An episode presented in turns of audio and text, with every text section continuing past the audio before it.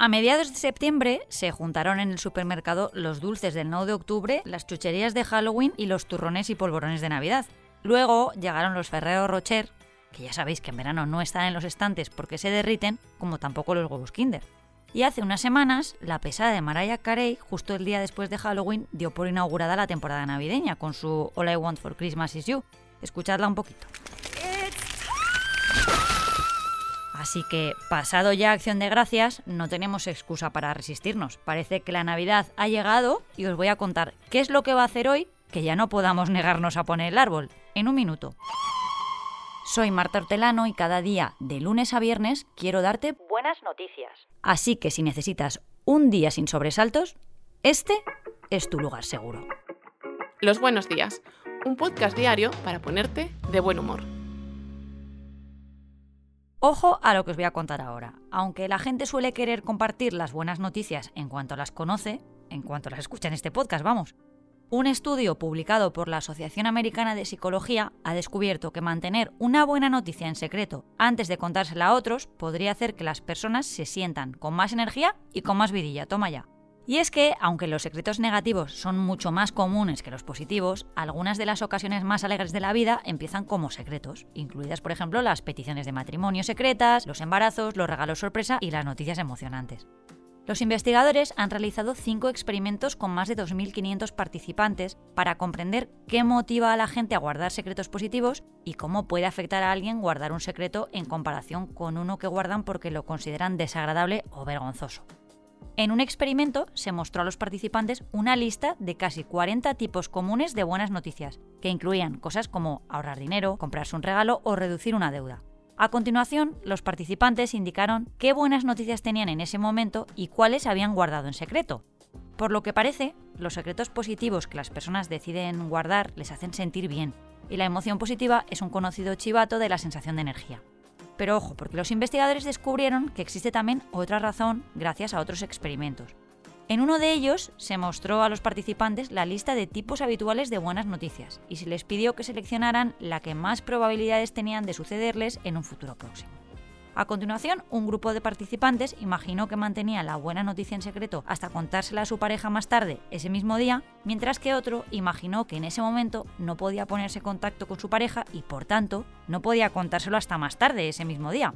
Cuando los participantes imaginaban que querían ocultar la información para que la revelación fuera muy sorprendente, se sentían más animados que cuando no podían revelarla.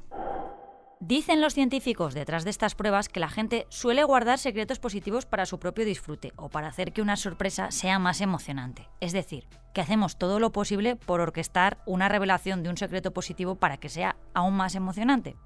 Este tipo de sorpresa puede ser muy agradable, pero dura mucho menos que la emoción que hemos sentido preparándola os habrá pasado. Seguro que habéis pasado semanas pensando un regalo, por ejemplo, dándole forma, pensando cómo darlo, cuándo, manteniendo la intriga, incluso diciéndole a la otra persona que tienes algo secreto y que trate de adivinarlo. Pero luego, en cuanto lo abre, toda esa preparación queda reducida a un segundo de gloria. A mí me pasa todos los años con el regalo de cumple de mi marido. Y por cierto, ahora mismo estoy en ese punto. Qué nervios, ¿eh? Y ya tengo por aquí a Luis Urios, nuestro biógrafo. Hola Luis. Hola Marta, ¿cómo andamos? Pues mira, antes de hablarte de mi persona extraordinaria, yo quería decirte, con todos los respetos, que mi entrada no me convence. A ver, esto es un podcast de buenas noticias, no de quejas.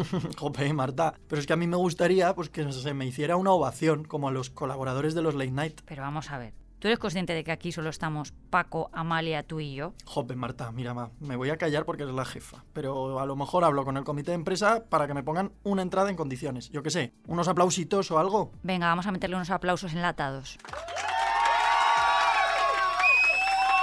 Ah, que encima me hacéis bullying. Muy bonito, ¿eh? Muy bonito. Habrá consecuencias. Venga, va, cuéntanos quién es tu persona extraordinaria, que el tiempo es oro. Vale, venga, va. Eh, Marta, ¿tú a veces no piensas que no valoramos lo que tenemos? Casi siempre. Pues mira, a mí me ocurre lo típico. No me doy cuenta de las cosas buenas hasta que las pierdo. Nada que no le ocurra al 99% de la gente, vaya. La cosa es que el otro día conocí el caso de un hombre que me hizo pues valorar un poquitín más todos estos privilegios de blanquito aburguesado que tengo. Él es Aaron James, es un hombre de Arkansas que hace dos años sobrevivió a un accidente de lo más espeluznante.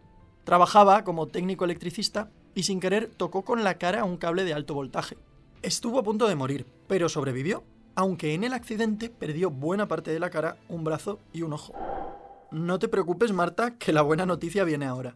Dos años después del accidente, Aaron acaba de recibir el primer trasplante de ojo de la historia de la cirugía. Para ello, se han necesitado 140 médicos y 21 horas de operación.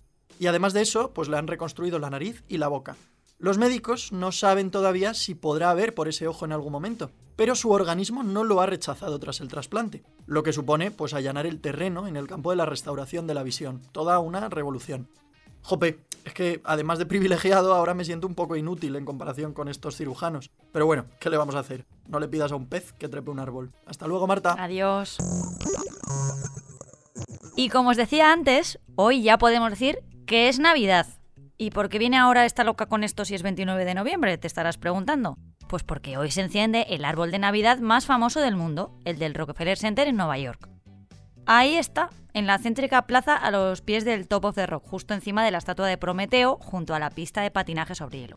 Y se ilumina hoy porque siempre se reserva la fecha al primer miércoles tras Acción de Gracias, así que es variable.